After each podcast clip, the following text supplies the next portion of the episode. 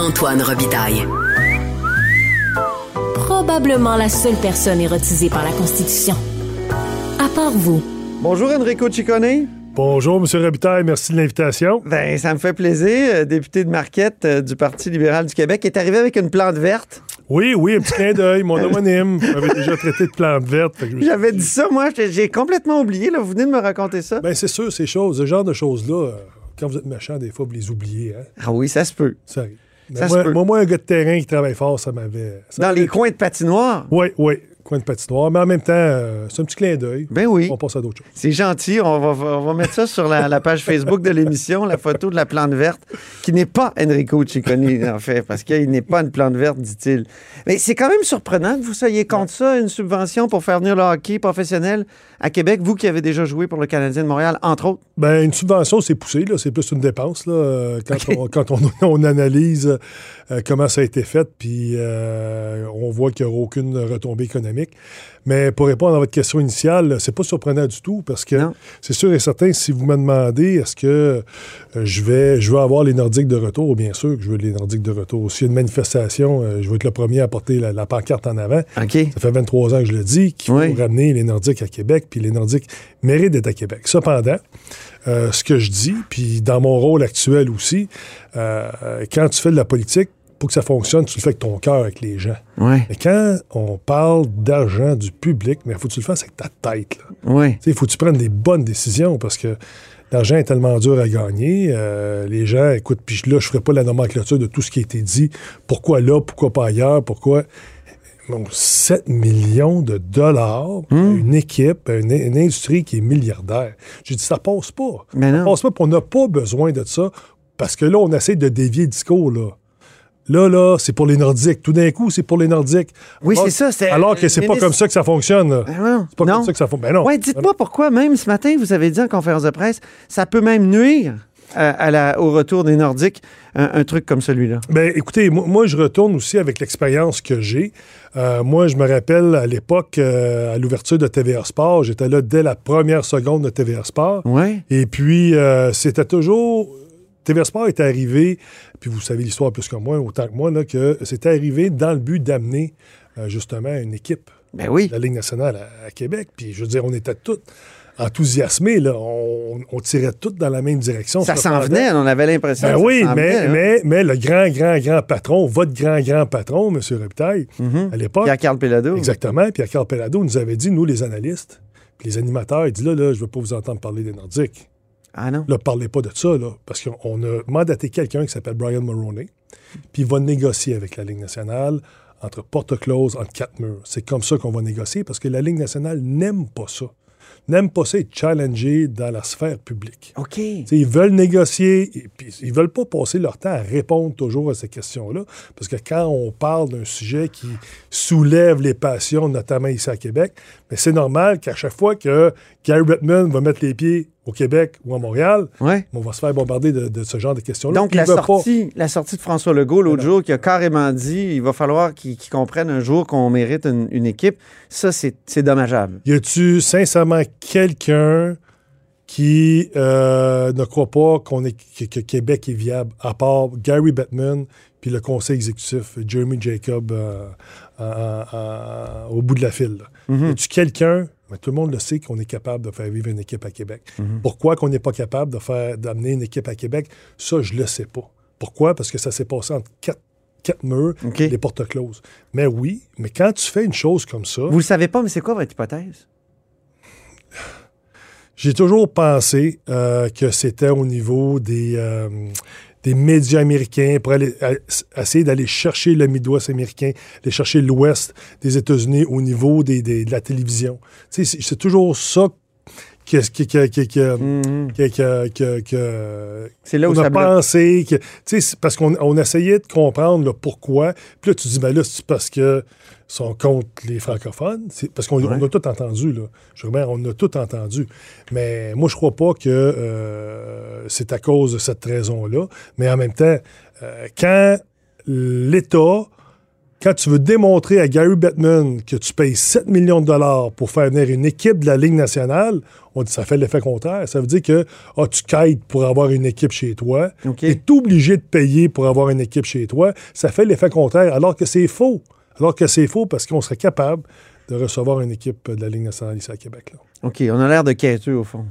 Ben, je veux dire, quand tu es obligé d'acheter, entre guillemets, une équipe qui vient de jouer chez vous, là, franchement, là, tu sais, je veux dire, si on veut avoir des équipes ici à Québec, là, les équipes, je vous le dis, là, il y en a plusieurs qui aiment ça voyager, ils aiment ça. Puis moi, je l'ai fait beaucoup là, dans mon temps. Là. Mais oui, vous avez raconté ça en chambre. Moi, j'ai fait beaucoup dans mon temps. Là. Puis même, on est allé dans d'autres pays. là. On est allé euh, en? Autriche, en Ouais. Autriche avec, euh, avec le Lightning de Tampa Bay à l'époque. Puis même hier, là, peut-être des formations professionnelles, j'ai euh, j'ai appelé mon ancien directeur général, Phil Esposito. Oui.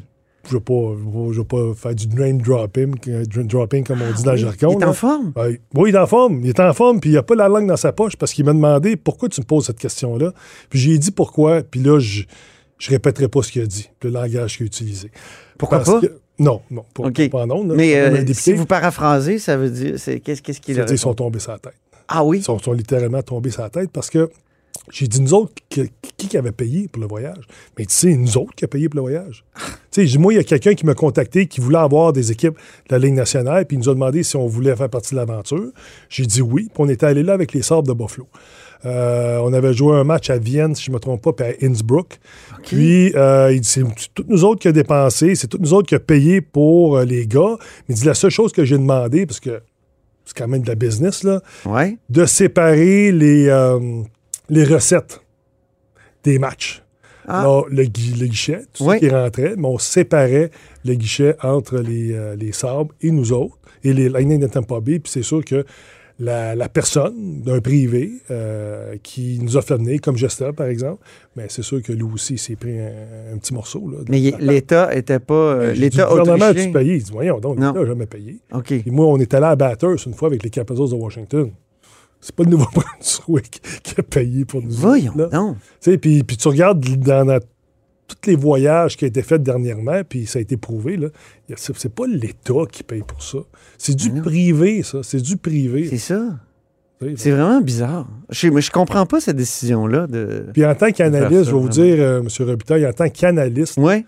de sport, là, aujourd'hui, là, la performance du ministre euh, des Finances aujourd'hui en période de questions, là, c'est affreux ce que j'ai vu. Là. Honnêtement, là, Il était dans une Ça, profonde ça, léthargie, ça, comme on dit au hockey. autobus one-way d'un mineur. Là. Écoute, là. Non, hey, ça n'a pas de bon sens, là. Ça n'a pas de bon sens. Puis essayait de nous convaincre là, que c'était. Il a invoqué le classement, là. Ben oui. Hey, là, faut- faut-tu descendre bas, pas à peu près, pour invoquer le classement pour faire venir une équipe de la Ligue nationale à 7 millions de dollars? Sincèrement, là, tu sais, je veux dire, il y, a des- il y a des mots un peu plus durs que je pourrais utiliser, mais je le ferai pas. Mais il faut pas prendre on n'est pas les au gens de Québec. Bleu. On n'est pas, on n'est pas pour prendre les gens de Québec pour des idiots. S'il vous plaît. S'il vous plaît. Pourquoi c'est ça? Pourquoi c'est ça, selon vous? Non, mais c'est parce que moi, là, honnêtement, je pensais sincèrement, là, aujourd'hui, quand j'ai entendu dire que euh, M. Gérard avait un point de presse, je me suis dit, vont reculer. bonne nouvelle, il- non, il va faire amende honorable. Ah ouais. Tu sais, je dire, je comprends qu'un compte. Idéalement, là, tu retires cette dépense-là de 7 millions de dollars. Puis je l'appelle dépense. C'est pas, c'est pas du financement. Je l'appelle dépense ou investissement. C'est une dépense. Puis moi, je me suis dit, ben, il va faire amende honorable. Puis là, il y a tellement de pression. Puis tu sais, on, on se parle. Hein? Tu sais, Tout le monde se parle. Puis les députés de la CAQ aussi. Puis ils regardent en l'air. En dire, quand ils regardent, ça, a pas de, ça va être tough aujourd'hui. Puis là, ils te regardent en voulant dire, ouf. Effectivement. Euh, je me suis dit, ben, il va faire amende honorable ou tout simplement, il va dire, écoutez, là, on a, on- on a signé un contrat, puis euh, on a fait une erreur, mais on vous le garantit qu'on ne fera plus jamais une erreur de même. Au pire, ça va être ça. C'est ça. On a fait cette erreur-là une fois, là, mais là, on comprend, là, on ne fera plus cette erreur-là. Mais Mm-hmm. non, il a justifié. Puis il y a quelqu'un qui a demandé c'est quoi votre plus gros regret là-dedans? Il dit Ah, j'ai payé 2-3 millions de trop, j'aurais dû payer entre 2 millions et 5 millions. Moi, je suis là, crucifié. Une pièce, une pièce de trop. Eh oui.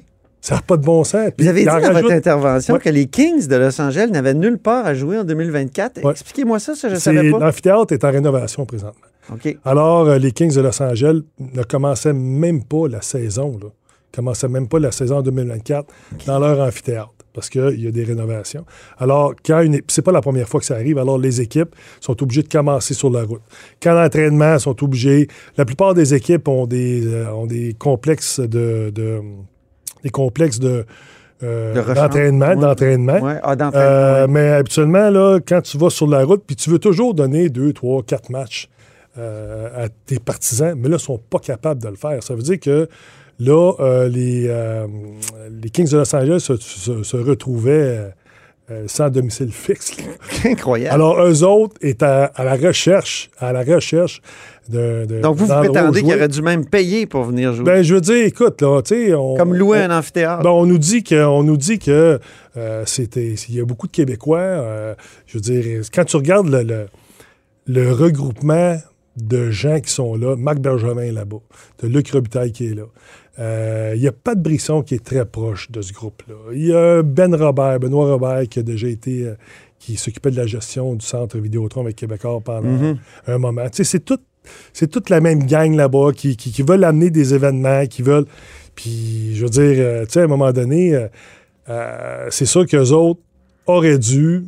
Puis là, c'est sûr qu'une équipe qui vient dans une ville, habituellement, euh, ça ne coûte pas d'argent. Certains, certains ont dit euh, que le Canadien de Montréal était hypocrite dans toute cette histoire-là en disant a posteriori, ben, nous autres, on voulait y aller, puis on serait allé pour rien en autobus. Euh, Mais ça, ça change pas que. De ça? ben, ça, ça change pas qu'effectivement, il aurait pu euh, venir jouer à Québec sans que l'État paye. Ça, c'est sûr, parce que la dernière Puis en fois. saison régulière. Puis, puis en saison régulière aussi. Je veux dire, il n'y a rien qui les empêche de le faire. Puis moi, j'invite le Canadien à le faire plus souvent. Sais, Mais c'est sûr que tu enlèves des matchs à domicile ici, Ouais. euh, à Montréal. Mais la, je, trouve, je trouve encore que c'est la responsabilité du Canadien. Parce que oui, c'est le Canadien de Montréal, mais c'est le Canadien du Québec. Puis c'est la responsabilité aux Canadiens de voyager, euh, puis de laisser son empreinte partout, parce que ça, c'est ça fonctionne aussi au niveau de- de- du développement chez, chez nos jeunes petits gars et nos jeunes petites filles aussi. là. Jeunes- Puis le sport filles. amateur là-dedans, 7 millions pour le sport en amateur, ça serait un gros montant. hein? Ben, je veux dire, quand tu vois la, la directrice générale de Sport Québec, Mme Oui. Chambre, qui dit qui a demandé des, des- des sous quand même euh, importants. là. Elle, a, de- elle a demandé depuis deux ans, il nous faut au moins 500 millions pour qu'on puisse bien fonctionner puis euh, euh, remplir notre mandat. Les 68 fédérations au Québec ont comme budget d'opération 5 millions de dollars. Puis là, on donne 7 millions à 4 jours de sport-spectacle. Mettez-vous dans ces, mettez-vous dans ces souliers. C'est pour ça que j'ai interpellé aujourd'hui la ministre responsable des sports. J'ai vous, là, qu'est-ce que vous en pensez?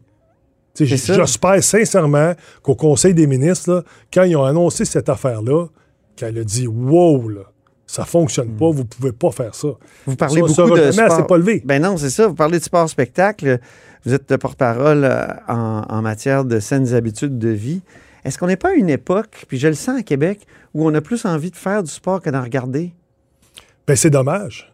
Parce que ce serait important qu'on en fasse plus. Ben, Quand je regarde le VO2 max des jeunes qui, qui s'est effondré depuis les années 80, euh, Là, vous, là, vous touchez un point qui est, qui est- qui est très, très sensible pour moi parce que ça fait cinq ans que je le dis ici à l'Assemblée nationale, puis merci beaucoup de me donner l'occasion d'en parler. Il va falloir arrêter de voir le sport comme étant seulement un loisir, là, pour le fun.